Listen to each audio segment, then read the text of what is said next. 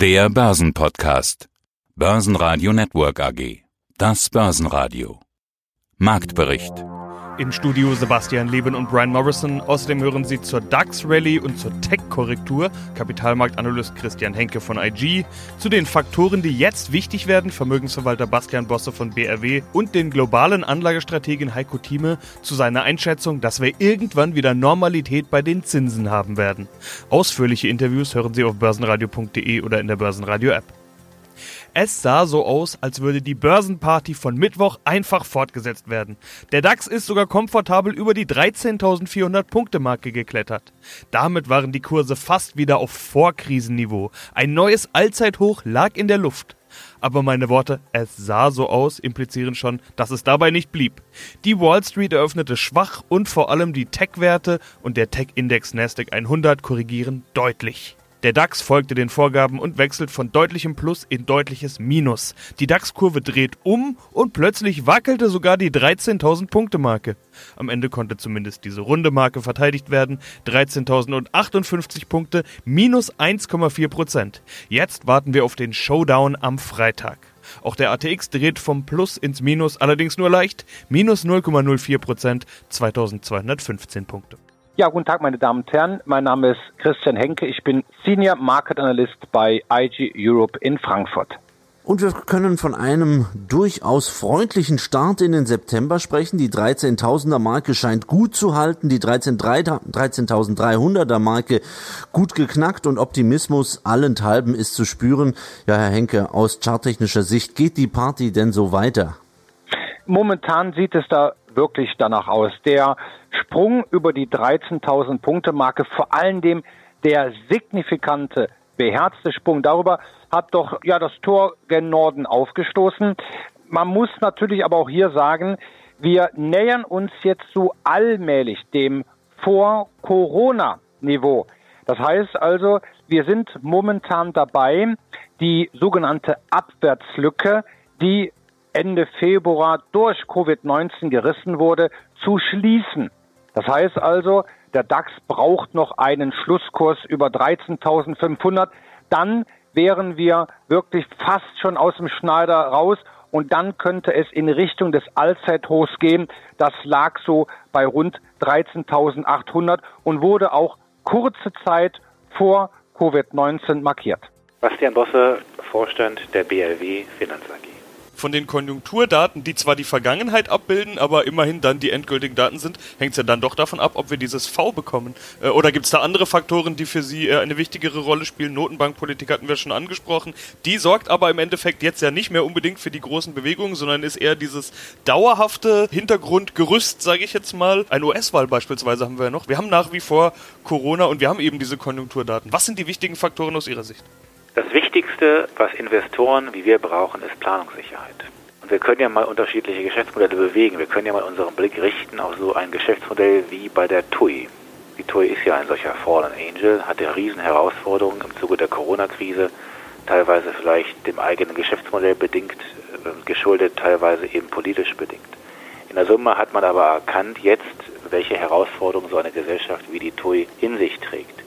Nun kann die ja wieder frohlocken. Also wenn Reisen auch wieder dann prosperieren würde, ist anzunehmen, dass auch eine Aktie wie die TUI auch weiter voranschreiten kann. Nur wenn Sie dauerhaft mit Aktieninvestitionen erfolgreich sein wollen, dann ist es nicht der Zeitpunkt, den Sie beantworten sollten. Also wenn Sie eine Aktie vor Augen haben, wo Sie immer wieder zeitpunktgetrieben agieren müssen und entscheiden müssen, ist heute der richtige Zeitpunkt zum Investieren, muss ich in zwei, drei Jahren wieder zwingend raus, weil dann das neue konjunkturelle Dip kommen könnte, dann ist es Timing getrieben und dann werden sie regelmäßig mit dieser Strategie Schiffbruch, wie bei der TUI gesehen, erleiden. Das gilt für zahlreiche andere, auch kapitalintensive Geschäftsmodelle gleichermaßen.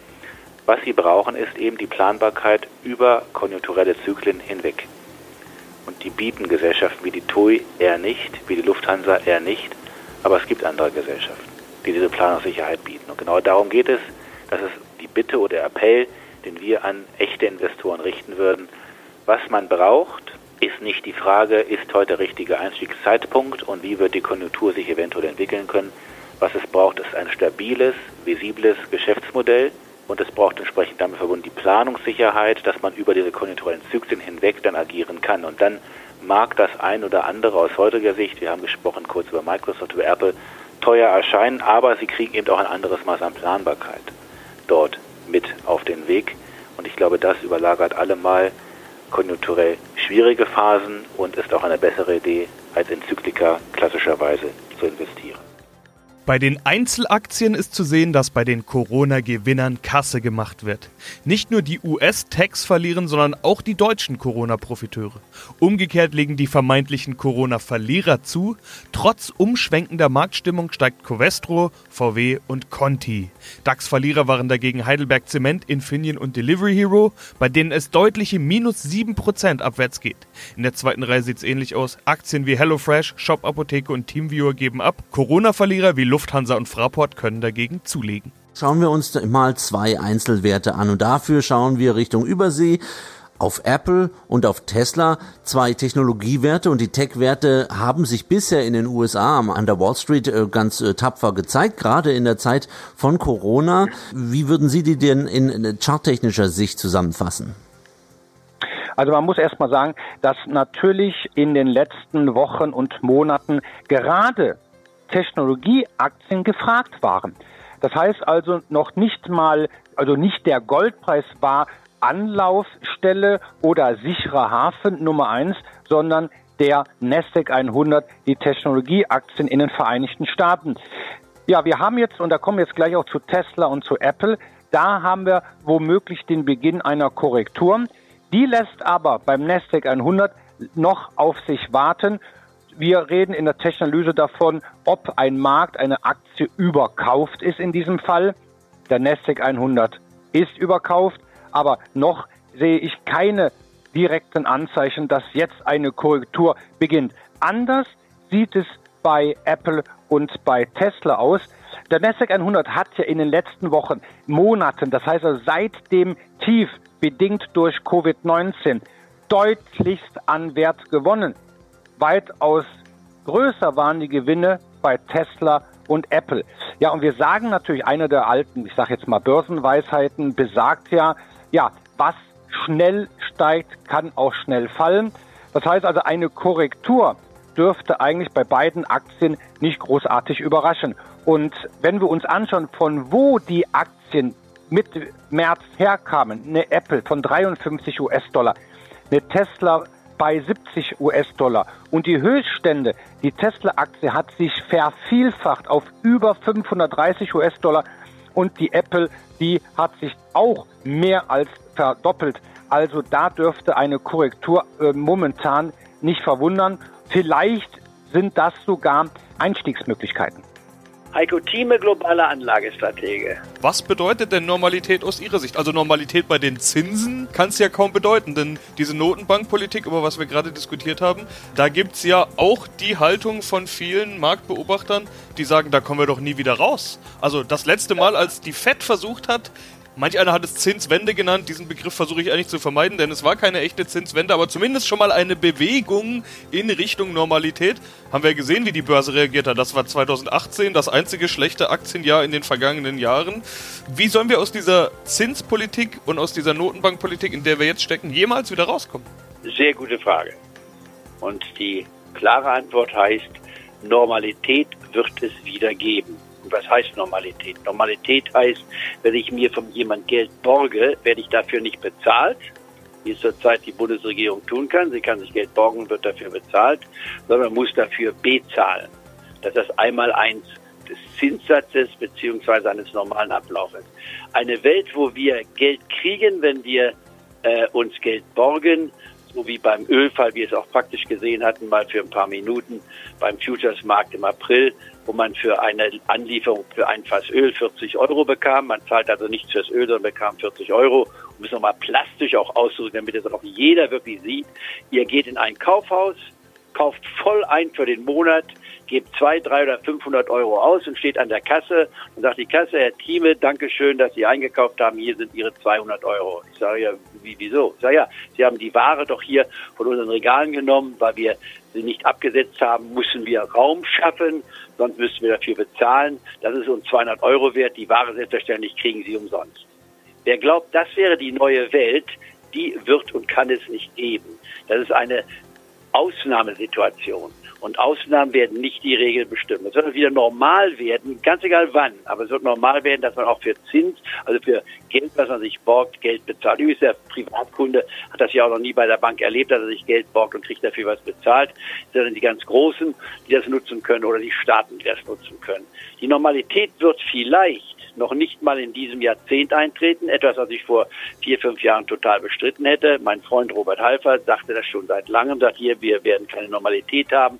Wir werden die Normalität bekommen. Und hier greife ich zurück auf meine Erfahrungssatz der 80er Jahre. Da hatten wir ein umgekehrtes Szenario auf der, nach der Ölpreisexplosion von 72, nicht wahr? Der Ölpreis war damals unter drei Euro oder drei Dollar das fast, nicht wahr? Stieg der Fasspreis, nicht wahr? Bis auf 40 Dollar hoch. Und da hatten wir die langen Schlangen an den, an den Tankstellen. Wer damals gesagt hätte, wir können nie wieder normal tanken. Der hätte sich genauso getäuscht. Wir können natürlich normal tanken und haben keine Schlangen, nicht wahr? Und kriegen so viel Benzin, wie wir wollen. Damals stieg der Tageszinssatz aufgrund der Hyperinflation, die wir hatten, das heißt doppelstellige Inflationsraten, stieg der Tageszinssatz in den USA auf 21 Prozent Anfang der 80er Jahre. 21 Prozent. Heute sind wir null. Damals hatte Henry Kaufmann, der große Guru, ein fantastischer Mann von Sullivan Brothers, nicht wahr, auf den die Wall Street hörte. Jedes Wort, was er sagte, war wie bei Paul, nicht wahr, wurde auf die Waagschale gelegt und die Märkte reagierten dementsprechend. Er sagte wörtlich, wir werden nie wieder einstellige Zinssätze bekommen. 30-jährige Staatsanleihen hatten eine 14 vor dem Komma, über 14 Prozent für 30-jährige Anleihen gehabt. Das war für 60 Prozent mehr, als man normalerweise am Aktienmarkt pro Jahr verdient. Das kriegte man vom Staat für 30 Jahre jedes Jahr garantiert. Das war die damalige Welt. Ich wagte es damals als nicht studierter, aber praktisch gelernter volkswirtschaftlichen, mit volkswirtschaftlichen Argumenten zu kommen und sagen, wir werden wieder eine normale Welt bekommen. Wann, weiß ich nicht, aber es kommt wieder. Wir werden Zinssätze haben, die im einstelligen Bereich sind und ich wage sogar damals zu sagen, die sogar unter fünf Prozent liegen werden. Ich wurde verlacht, als Fantast angesehen. Ich will damit jetzt nicht angehen, ich will nur sagen, ich habe es schon mal erlebt von der anderen Seite. Hätte man damals gesagt, wir kommen auf Null, hätte auch ich gelacht. Das war nicht vorstellbar. Und genauso wage ich heute ganz klar den Satz. Das, was wir jetzt erleben, ist und bleibt eine Ausnahmesituation, die langfristig gesehen nicht durchhaltbar ist. Denn solch eine Welt gibt es nicht. In einer muss ja die Rechnung bezahlen. Und je länger sich der aktuelle Zustand fortsetzt, je länger wir so steigen, DAX-Index eine Million, nicht wahr, in diesem Jahrzehnt, umso größer wird dann der anschließende Einbruch sein. Börsenradio Network AG Marktbericht